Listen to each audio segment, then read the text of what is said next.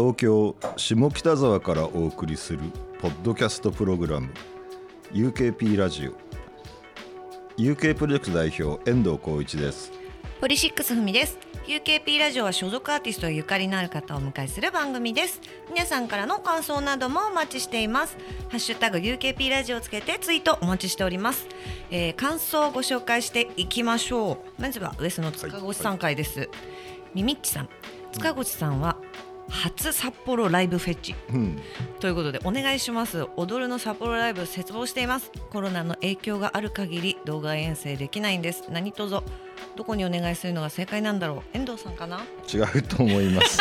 えーっとはい、薪ストーブすごいなーって、えーはい。違いますか、うん、多分多分違うと思います。多分違うね。はい、あのはい。あのなんだろう。細やかなことはやっぱりご担当の方が一生懸命やられてるんで。はい、はい。じゃあぜひ塚越さんに。はい。はい。はい。そしてそして過去回をねあの遡って聞いてくれた方からも感想が来ております、はい。えー、みさとしさん。ポットショットの領事参会を聞きました。フリースクールとの歴史が聞けて新鮮でした。バンドイコール起業家の先駆けだったんだな。そうですね。んはい、うん。自分で会社持ってやってたのやってましたからね。あれは画期的だったと思いますね。うん。はい。そしてもう一個まぐみ3回も聞いてくださったそうでウォークマン聞いて夜行列車ブルートレインに乗って九州から出てきたっていう話はいろいろと想像できて楽しかった。お酒はライブのご褒美という感じでね、ちょっと容疑者で 容疑者でやってくるってバンド版っぽいよね。ぽいね、なかなかね夜行列車の方が今贅沢ですから、乗れませんけど。そうだね。ね。いやでもこうやってねなんかポッドキャストのいいところってこう過去のはい。回もね、こう聞く人のタイミングで好きな時にこう聞けるっていうなんかそういうね過去のやついっぱいいっぱいあるね。もう70今日で1回目ですか？なそうっすね。ね。はい。っぱいいっぱいあるんでぜい。ひ。そうなんですよ、ね。ちょっと俺言うの忘れてたんですけど、ん。切り替えの時はゲストがいなくてちょっと振り返るっていうのをやるといいかもしれないですね。そうね。なんかはい。切り板の時はね、い。い。切り板ってちょっと懐かしいけどね。それなんかあるかなと思って。ね。ぜね、俺でも大体忘れるんだよそういうこと。あー事前にね言わないとだだと、から73回とかもやっとした時に、うんじゃあ振り返りますみたいな話になりがちなんだけど。タイミング的にそうだよね、思うからね、まあ、でもうぜひぜひでもそういうね、はい。振り返りとかもやりたいし、ね。はい、UKP ラジオのツイッターでも今までどんなものを配信してたのかっていうのをアップしてたりするのでぜひぜひそちらでご確認ください。はい、さて今日は音楽の仕事の話編、えーロフトプロジェクト音楽班統括部長の大塚智明さんにお越しいただきました。よろしくお願いします、よろしくお願いします。よ。ろしくお願いします。UKP ラジオ。えーロフトプロジェクトはね新宿ロフトはじめたくさんのライブハウスを経営何店ぐらい経営してるんでしたっけ？全お店って全部何店ぐらいあるの今？今11店舗ですね。おお、それとレーベルも運営している会社ですが大塚さんは音楽部門を統括されていますねおえーと主な、うん、た担当の店ってあんの？担当はあんのえっとし新宿ロフトいきなり存と。在になっちゃったけどいえいえお店なんか近近所友明さんはって言われてもちょっとなんあかあそうあれですよね。はいはいあの新宿ロフトと下北沢シェルターとロフトヘブン、フラワーズロフトの店舗を担当してます。あとはロフトレコード。面白いよね。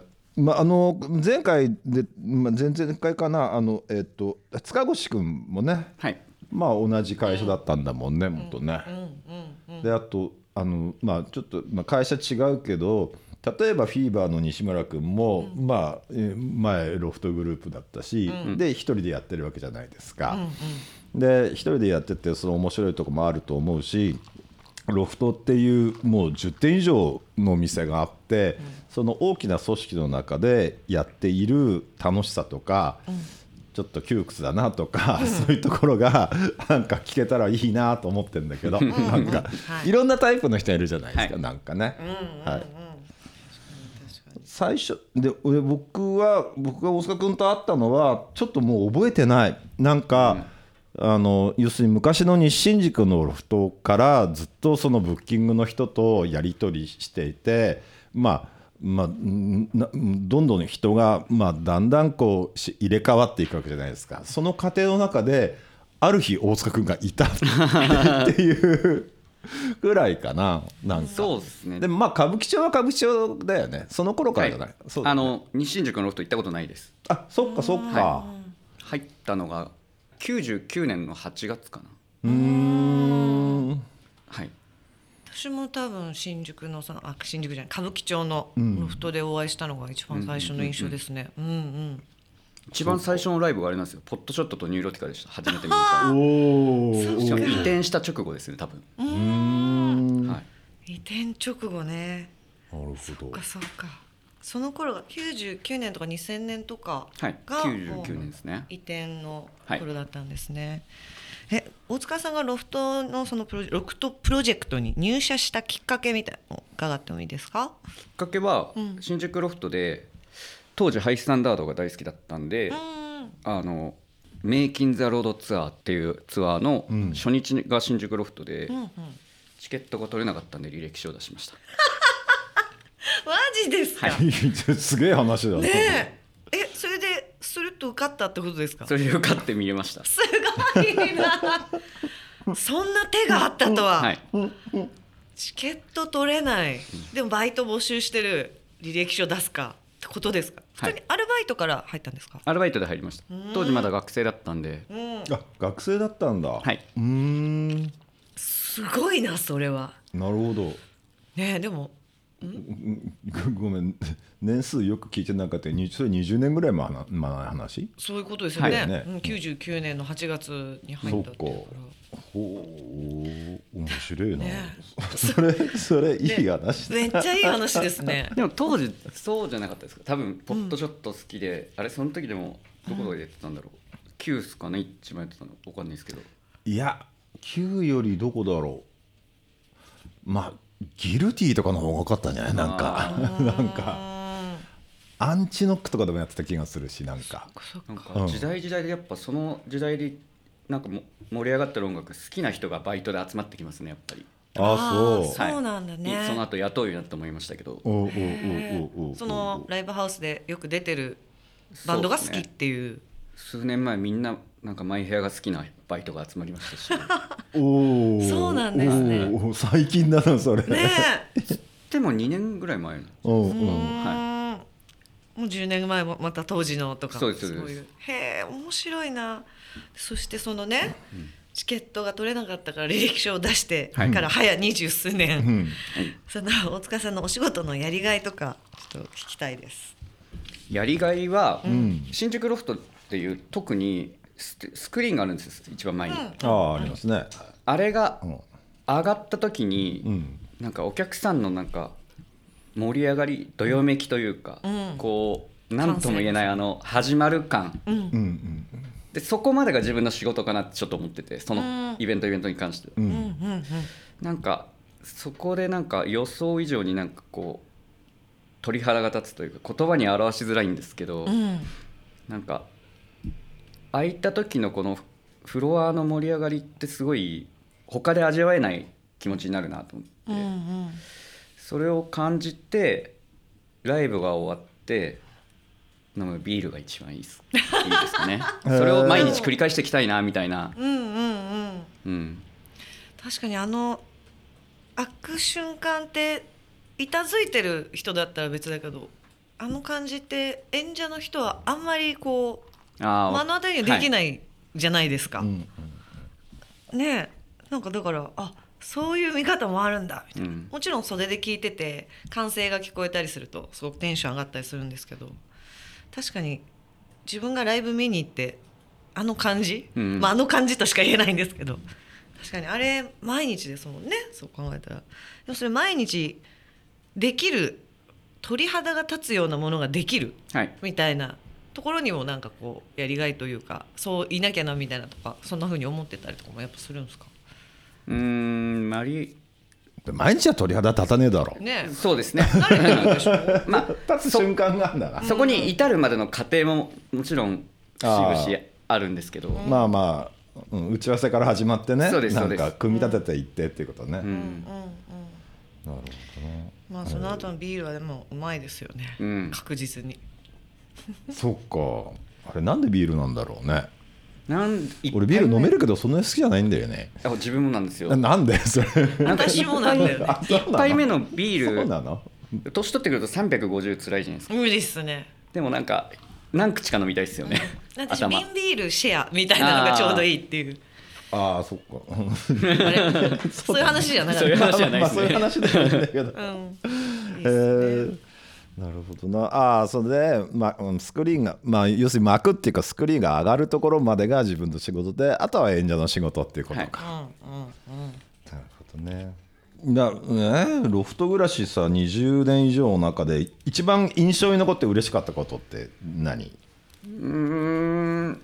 40周年記念公演でおう。40日間やったことがあってちょっと今のシェルターにかぶるんですけどあその初日でうん。クロマニオンズと入学企画なのが嬉しかったですね。あのブルーハーツ育ちでもあるんで。いいですね。でなんか昔話もよく聞いててその2組の、うん。なんかロフトをはじめとする、それを表現できたらいいなって言って初日でそれがハマったっていうのはすごい嬉しかったそうですね。だね、まあニューロティカってロフトで一番やってる部類に入るんじゃないの、ね。回数的にね。そうだよね。先週299回っつってましたロフト。おおおすごいっすね。すごいよね。ね。とクロマニヨンズってやっぱまあ印象残るよね、ね。えロフトの仕事での大失敗は？大失敗。なんていっぱいあるんですけど、うん。言えるやつ。言えるやつで言うと、ん。そういうの決まったりうん。俺なんかずっとし先輩とよく仕事してききちゃったんですけど、うんうんうんうん。そんな中でもその先輩がめちゃめちゃいいライブやってるって、その幕が上がったところでなんか自分の一段落するっていう中で、うん。いいライブすると、ついカウンターで飲んじゃうんですよ、うん。うん。うん終わった頃になんか酔っているっていうのをよくやっちゃよくじゃないけどやっちゃいますね。ああ。でもその気持ちわかるけどいいライブだったらなんか進んじゃうなと思って。あその後生産あるのにと思って。あああ酔って生産するのめんどくさい、ね、よくないんで後日でっていう。すごいめんどくさい、ね、なんかできなくはないけど超めんどくさい。うん。しかも打ち上げの途中であつまとめるみたいになるじゃないですかそうなると。あそうだね、ん。なんかライブハウスのパターンでそうだもんね。皆さん打ち上げやっといてもらってその間に裏で生産するみたいな、そう考えるとさ今ライブハウスで打ち上げするってまあほぼまあコロナもあるけど、はい。それでない部分もあるけど昔よりそれコロナ関係なしにどんどん減ってったりってしてるんですか？あー減ってったかもしれないですね。なんか多分バンドマンのこう生活スタイルが変わってってるんじゃないですかね、あそうだね。うん、やっぱどうだろう？若いバンドほど飲まないみたいなことない？あのその後にバイトをバンバン入れてますしね。えライブの後に？おタフだな。そそうなんだ。だからうん。ちゃんとお金稼がなきゃってなってて。ちゃんとしてる。そうそうそうそう。だからやっぱり平日は動けませんってバンドもいっぱいいますしそうなんだ。当時は割とさ当時ってもう何年前の話か分かんないですけど、割と平日でもバンド最優先みたいな、うんうんうん。今多分バイトが入ってたら出れませんだと思うんで。そっか。そっか。あともう一個さ根本的に飲まないバンドの人増えてない？なんか、なんですかうねん、なんか俺はそんな気がするんだけどな。それバンドに限らずかもしれない。ああ、はいはい。世の中の人が。はいはなのかな？でも宅飲みじ需要とかめちゃめちゃあるイメージとか。お酒自体好きな人がなんか少なくなってるって印象あんまりないんだよな、い、うん、俺はちょっとある。ある？あるあるある。私の飲みませんみたいな。そうか。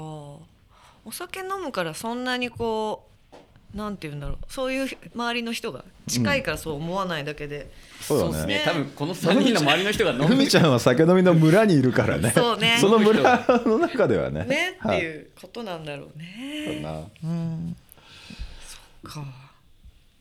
でも大塚さん本当ロフト見に行ってまだ打ち上げじゃないけどふわーってしてるの 見たことあります、ね。はい。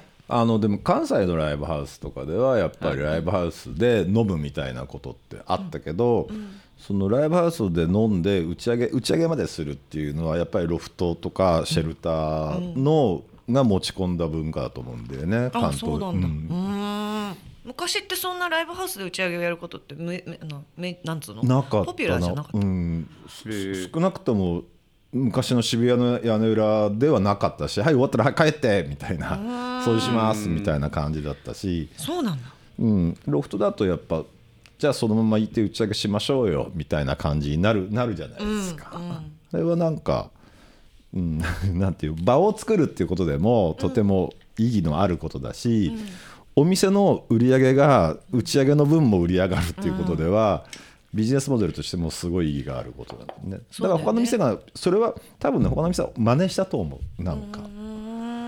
ロフトとかシェルターのあり方を真似したと。なるほどな。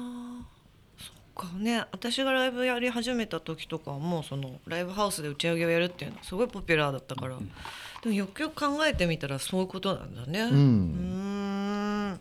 多分打ち上げやるっていうよりは多分うちの会社は会長が多分もともとジャズフォークロックを聴ける店からスタートしたんであお客さん居酒屋が先で。うーん。ああそうだ。居酒屋居酒屋っていうかさ、まあ、喫茶店みたいなとこで強引ににライブをやりライブをやり始めたってそうですことだよね。だから終わったらそのまま居酒屋そのもちろんそのままだしっていうとこから始まって西新宿のロフトとかだからお客さんと出演者って境目なく、うその中で打ち上げやってたんで。そうですよね話聞くと。それが多分そのまま残ってるんだと思います。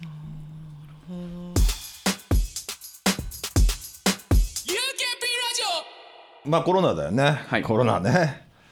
それでコロナの真っ只中に下北沢にフラワーズロフトを去年の2月にオープンして、はい、オープンしてすぐに休んでたよね。ねえ。すごい。これ、まあ、厳密に言うと、うん。コロナがやばいと思う直前に空いてるんですよね。あそう。2月2日なんで、はいはい、本当直前だ。3月末から本当にやばくないってなってきたと思うんで、そっかそっか。うん、これってどどうだったの？どうだった？うん どうだったの？オープン記念中です記念期間中ですよ、そうだよね、はい、でこうまあ当初は普通にライブできてたわけですよね。できてました。大3月24の週末ぐらいがなんか結構やばいなみたいな空気になってきたんじゃないかな。でやれるところは4月10日ぐらいまでやってたかなって感じでしたね、なんか当時。うん。うん。いやでもすごいタイミングですよね。おめでとうオープンおめでとうって言ったと思ったらうん。うんできない。何もやらずに1周年やりましたね。その間に。なんかい去年の確か1 2月はできたんです。今年か。の2月はできたんですよね、あできたね、うんはい。うんうんうん。そっか。私そうだよな。まだ行けてないもん一度もこんなに近いのに事務所からね、はい、僕僕は時々飲ませてもらってます。い、いですね、はなとてもなんかいい感じのお店だっていうのは方々から聞いててはい。お酒を飲むにもライブ見るにも。そうだね。あのなんていうかライブ見なくてもいいみたいな感じもあるんだよね、なんかね。そのカウンターがちゃちゃんとしてるんで、うんうん。あのライブ中もバーは入れるようにしてるんで、うん。どっちでいつでももみたい見れる。な飲みながら飲む。え見るでも？見ながら飲むでも？どっちでも？見ずに飲むもん。もありだし。飲まずに見る。あれバーだけのお客さんって結構ついてるもんね。ついてますね今、うん。あのコロナ禍やっぱ開けられる時はライブできなくてもドリンクカウンターだけ開けて、そうなんだ、今カレーフェスティバルやってて。そっかそっか。えマジ？カレーカレーフェスティバル去年あの2位でしたよマジで？出る配数すすごい。でも立地もめっちゃいいし。そうですね。あ駅目の前ですもんね。だねうん。土曜日とかすごいずっと階段に列できてましたね。おおーカレー屋さんに。そう去年はそれで結構助かりました。うんうん。まあそれで知ってなんか飲みに来てくれる人も増えたんで、きっかけはどこにあるか分かりませんうん。そっか。いやこの2年この2年ぐらいどうやって成り立ってたのかなと思ってたんだけどバーとして成り立ってたんだ。バーとしては割と まあ、ん。やれる時によってバーとしてもまだ全然できてないっちゃできてないんですまあまあけどね,、そうだからもう今月来月でどんだけ勝負できるか。うん、バーの収入も少しは足しになってるってことだね。まあ作った時からもともとあそこははい。バーだけで成り立たせたかったのもちょっとあるんですよ、ね必ずブッキングしなきゃいけないっていう感じでもなくてっていう。なんか毎日スケジュール埋めるっていうのもちょっと違うかなってやってきて思って。埋めるっていうのもちょっとへ変な表現じゃないですか、そうですよね。あのやりたいことをやれるようにしてそれ以外の、それ以外っつうか普段は飲食店として売り上げられるようにしたいなと思って、そうだね。いいですねそれは。ででも根本的にこの2年って赤字じゃんなんか。はい。そういう時ってどうどうしてるの？お金借りてくんの？ねたくまでも気づくお金はめちゃめちゃ借りてますよ。借りてんのとでもまあ、フラワーズサイズとか、うん。シェルターサイズってうん。割と協力金で底支えされてますね、あーあーそうかそうか。あの、うん入っうん。入ってくるペースは遅いですけど、ん。数字上で合わせれば入ってくるとすればなるほどね。あのフラワーズもだからそれを入れればあの赤字ではないですおーおーそっか Q もそうじゃないですか。どうだろう。あのねちょっと足りない。なんか。まあもともともとまあもともと貼ってる人は、うん、1日でどのぐらいの人を貼貼るかどうかとかっていうこともちょっと足んないかな,、なんか。そうだよね。例えばライブ入れなくてさ今日はバーだけやるって決めてうんバーカウンターに1人か2人でやるっていうことだと結構いけるかな、い。なんかね。いや細やかな 細やかな営業談義になっちゃったけど。細やかな。いやでも聞いてみるとちょっと面白いなと思ってくれたらいいなと思って、ね、え私もでもちょっと行きたいから飲みに行ってみよあ、いいと思いますよ、う。あのなんかね、あの仲良く仲良くなれると、はい。うんすぐ仲良くなれると思うんで本当ですか？え。誰だっけ？ジャイアンだっけ？ジャイアンジャイアンは全然違うお店で一度お会いしました。で飲み界隈ではい。それでなんか仲良くなりました。はい。じゃあじゃあもうい半分いった感じですもう半分行ったみたいなもんです。はいはいはい。UKP ラジオライブハウスで働くために一番必要なことってなんすかね？やる気じゃないですかねお、やる気。まあでもそうっすね。それは。能力は必要ないと思います。お。それは。能力必要じゃねえんだよ。それは。言い切ったぞ。ねあいややる気があればその能力超えられるじゃないですか。わわかんないですけど。能力を得るやる気がある。そうです。みたいなこと？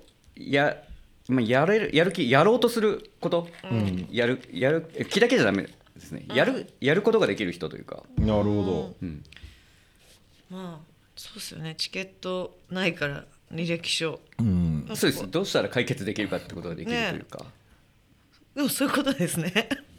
いやでも俺俺そんなやつ入ってきたら嫌だけどな。それちなみにおめそのおめそのライブ見たら見終わったらやめんだろうって気になんじゃん気分にはね。なんか。ね。えそれ言ったんですか？ちなみに。履歴書出した時に。言いません。そうですよそれはね言いません。じゃあそれはもう言わなくていいから多分わかんない、まあでもでもそでも当時の大塚君はその日だけじゃなくてまたどうせこうこういうライブを見れるんだろうなって思ったから続いてるんでしょきっと。そうだね。きっと。知らんけど。いや当時はそこまで考えてなかったですえじゃあ一日で見てやめればいいじゃん。じゃあそういう話になっちゃうじゃん、あでもあなんてこういう歌ですけどついでに音楽業界の仕事やりたいって音楽系の専門学校いたんで、うん。やる気のベクトルっていろんなタイプの人がいると思うけど音楽が好きですみたいな、あとライブハウスが好きですみたいな。なんか、はい。らうん、どどういう人が多いの？最近のバイトの人って。いやもう、バンドが好きですっていう人がバイトは多いですね。なるほどなるほど、うん。で音楽に携わった仕事がしたいです、うん。で専門学校行ってる人だったらなんかツアーマネージャーになりたいですつっておロフトに履歴書出してきたりとか。専門的だなそれ、ねいやいやうん、ツアーマネージャーが何をやるか分かってないという。分かってなくて言うかか書くの。そうそうそうあそう。あそう。だからマネージャーになりたいですでロフトに入る、うん。でその時にだからロフトに入ってマネそれもまあ一つの方法論ではあるとそうだね思うんですけど。うん。それを理解しないしせずに履歴書にただ書いてあるだけなんでうん。基本的にはこうこのバンドが好きだからこのバンドのそばで働きたい、このバンドみたいになりそうな人と働きたいっていう気持ちで入ってくる人が多くて、でそうするためにどうしたらいいかまで考える人が少ないかなと思いますね。まあね。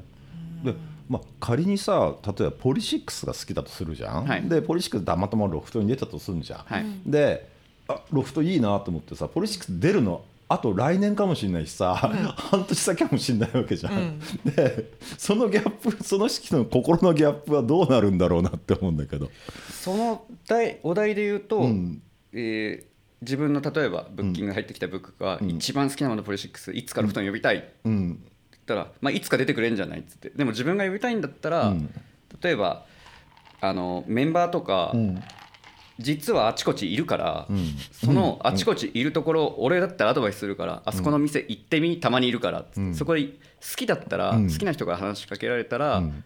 そんな悪い気しないから、あの好きですってことだけ伝えるように近くに行ってみとか、でなんかすごい粗相したら、その時は相談してくれればケツ拭くし、みたいにして好きなことをとりあえずまず伝えてでより運よく話せるようになったらその人がどういう方向を目指してるのかしをなんか探ってそしたらじゃあどの部分でうちの店のブッキングにフィットするのかっていうタイミング見てやればいいんじゃないみたいなもうちょっと細かくそれは言いますけど、いやいや俺がさ、ボンクラな大学生のアルバイトでさ、俺ちょっとポリシックス好きなんだけどまあいいや今じゃあ矢沢永吉好きなんだけど、と思ってさ、入ったら大塚君にさ「矢沢永吉さん呼ぶためには近所飲みよう」みたいなつべこべ言われたら俺もうちやめちゃうよ。マジで？めんどくせえなって。俺そんなこと思って入ったわけ。軽い気持ちで入ったのにって思って。確かまあだそういう意味でだからやる気があるかどうかみたいな。じゃあやる気なかったんだな俺。そのその部分に関して。矢沢さん口説くならじゃあまず陽子ちゃんから行こうか。娘強いはずだから。具体的すぎだ具体的だなとかとでかもそうだな。あらゆる方法論は考えます、ね。本当に好きなら、あそういう意外作詞ですね。い や俺は俺はボンクラ大学生としてちょっと好きで言ってみたのに、そんなに詰められてさ具体的なアドバイスされたらさ息苦しくて。キーってなる。ちょっとちょっと素敵な上司だったんで俺ちょっと感動した。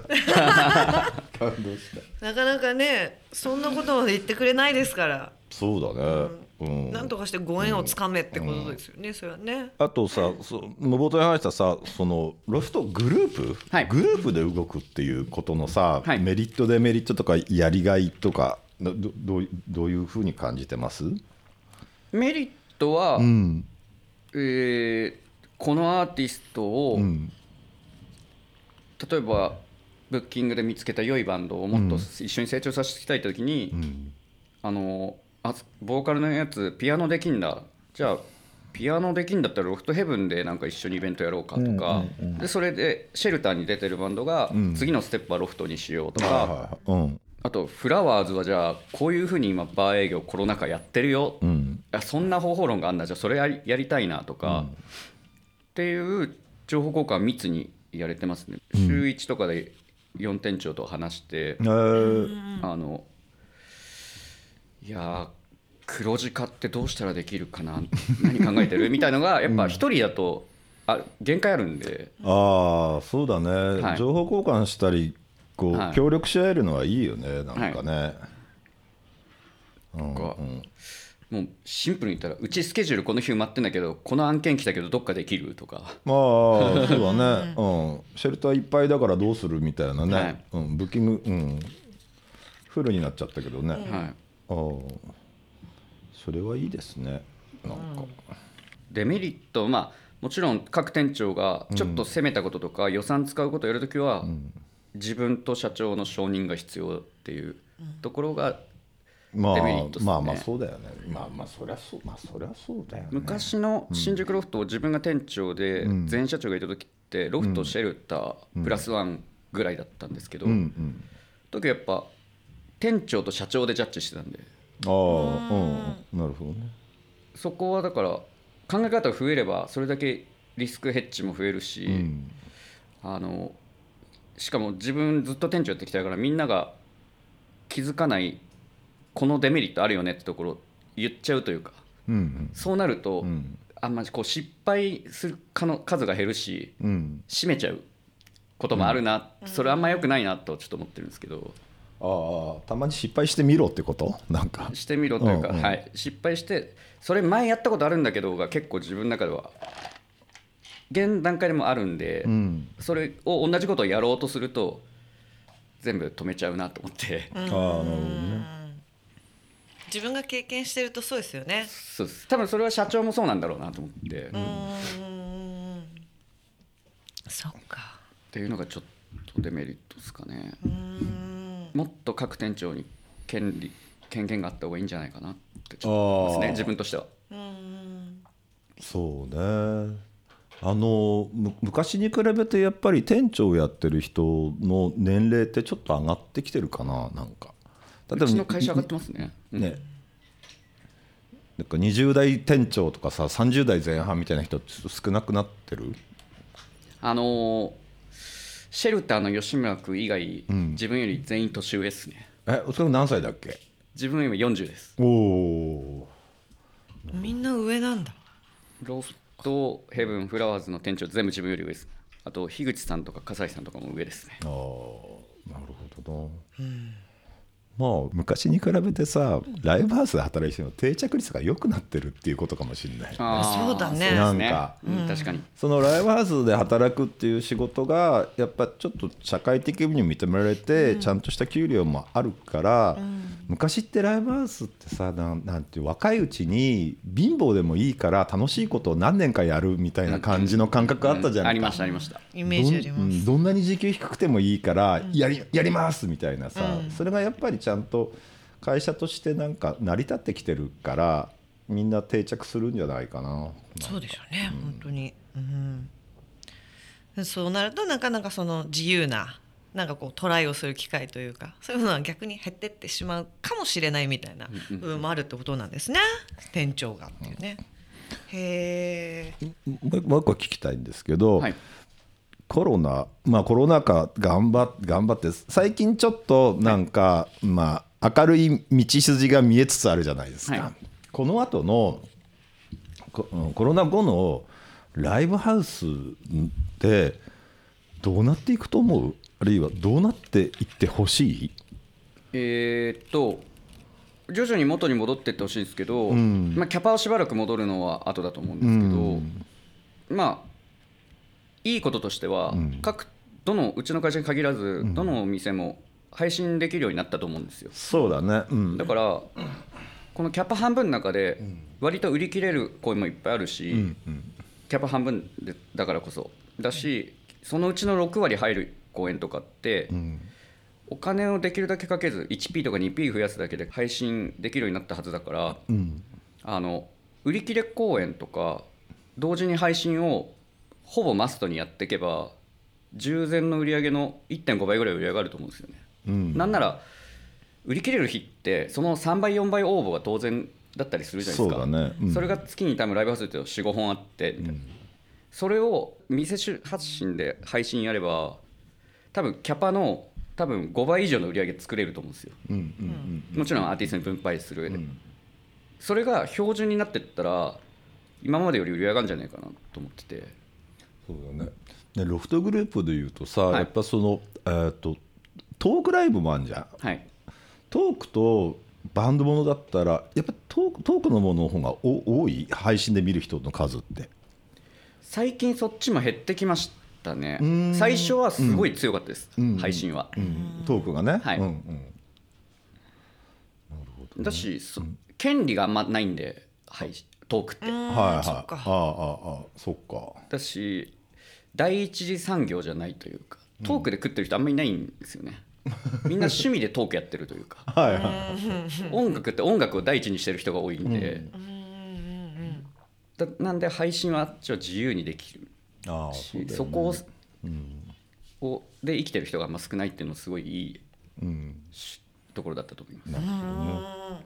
ちょっとそうでまあそのみんなどのライブハウスもやっぱ配信ができるようになって一個ちょっと武器を手に入れたって話は面白かったな、その話がありながらはい。どうなっていいくと思う？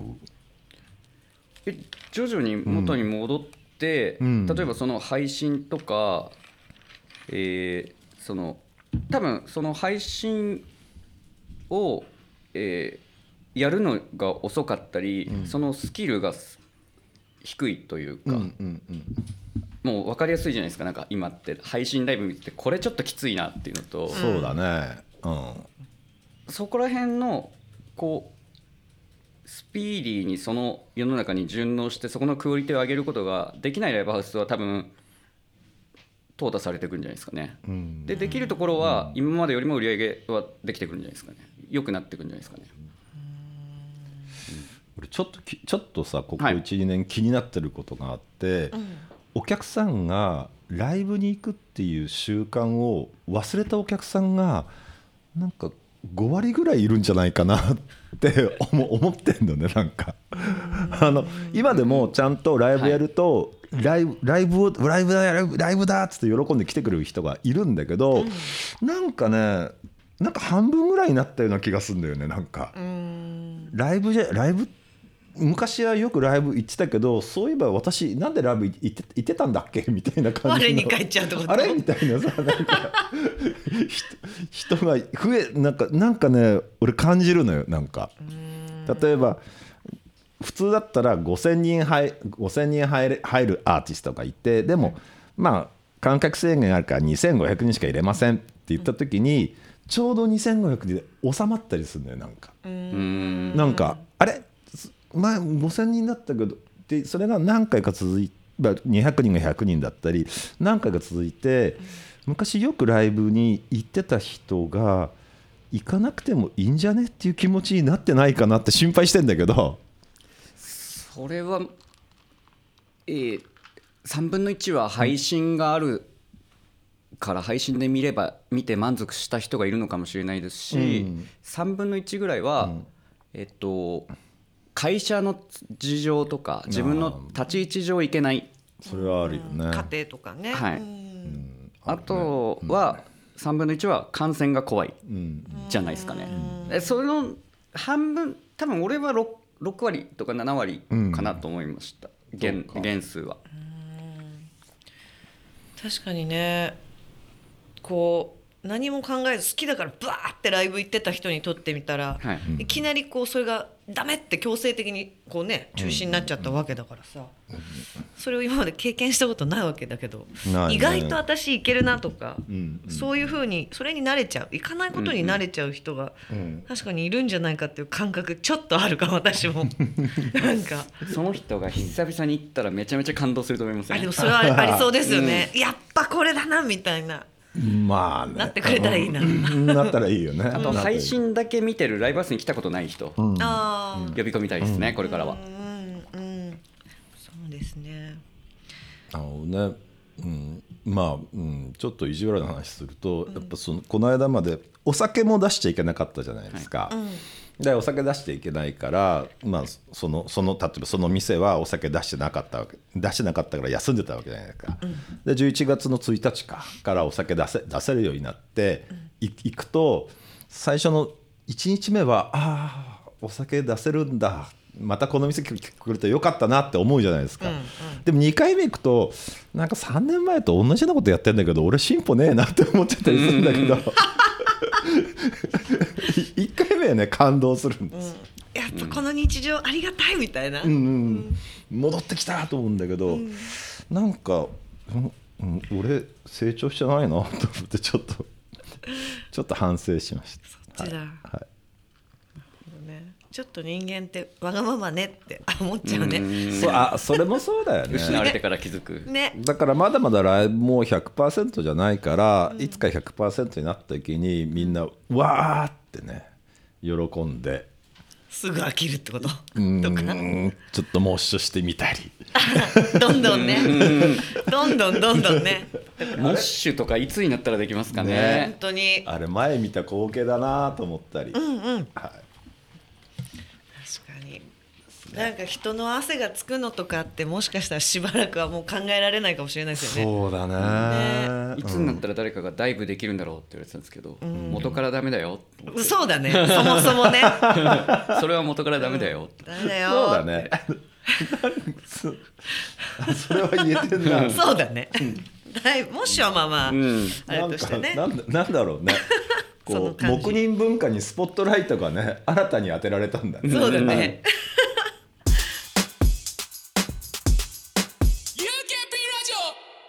そんなロフト来年創業50周年って。あそうなんですよ。周年がいろいろ工作してるんですけど。すごいですね。えっおとー。まあシェルターの30周年があって。そうです。で来年の22年？に、いや実は今年なんですよ。おおなるほど。できなかったんですけど。あそういうことか。そういうことで？あのそう会長が烏山にロフトを作った時がうん。71年かな？うん。なったんです。おすごいですねじゃあ。要するにゆうさんですね。ゆうさん。ゆうさんお元気ですか？ゆうさんなんか最近養老ホーム買ったみたいな。おおはいはいはい。いいっすでもたまに来ますよ。ねうん。でまあに2022年は51周年だけれども。ちょっと創業50周年をやりたいな。はいでそういう企画もはい。あるんですよね、それなんか50本連発とかそういう話ですか、なちょっとそれもうちょっと辛いなと思って。なんですけどもう、ん。ここで声かけなかったらもう声かけること今後ないだろうって人たちも、坂本龍一さんとかおおゆかりごめんゆかりあんだっけ？坂本龍一さんゆうさんとあれですこ学生の頃烏山ロフトの常連ですね。烏山ロフトまで遡っ そうです。その当時の人たち。たそれすげえな、でもとかも創業50周年の、ね、記念の企画だし、はい。お声掛けをし、それめっちゃ実現したらすごいな。そうっすね。ね。はい。ちょっとダメ元でサザンオールスターズもオファーしようかな。おー。おいいっすね。オファーするのただなんで。そうっすね、はい。言うのは。エキサイト、そうっいいだな、えー。じゃあそういうのをいろいろ企画も考えてらっしゃるという、はいえこれなんかいつぐらいにやるとかってもう？一応本当はこと10月にオープンだったんで来、ん。今日今年の10月だったのを来年の10月にしようかなと、ん。そこでキャパが戻ってたら嬉しいんですけどね。そうですね。うんうん。まあうん来年の前半ぐらい結構落ち着いてるといいよね、うん。本当に。はい。楽しみにしてます。本当に。本当に声かけたんだみたいなのが ね決まってきて決まったらすごいですよね面白いはい。まあ結構厳しい時代が続きますが最後に、ね、ライブハウスで働きたいという人々にエールを送るとすれば、どんなどんなどんなこと？働きたいという人々にエールを、働きたいであれば、働いたら良いと思います。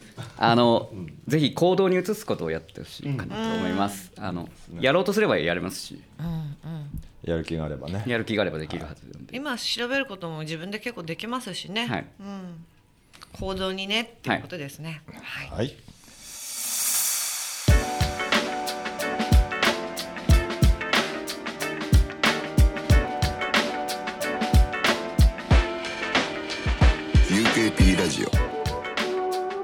そんなこんなでロフトプロジェクト音楽班統括部長の大塚智明さんをお迎えしてお送りした UKP ラジオもそろそろお別れの時間です。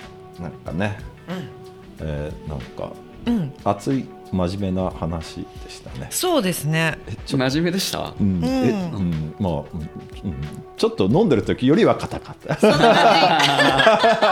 そ れをちょっと言いたかった その感じでございました。で割割となんか細やかで熱血な上司なんだなと思って20年働いてでリーダー格っていうことはそういうことなんだろうなって改めて思いました。本当ですね。はい。ありがとうございました。はい。ありがとうございました。皆様からの感想もお待ちしております。ハッシュタグ UKP ラジオをつけてつぶやいてください。UKP ラジオのツイッターアカウントもあります。ぜひこちらもフォローお願いします UKP ラジオは UK プロジェクト遠藤浩一とポリシックスふみがお送りしました。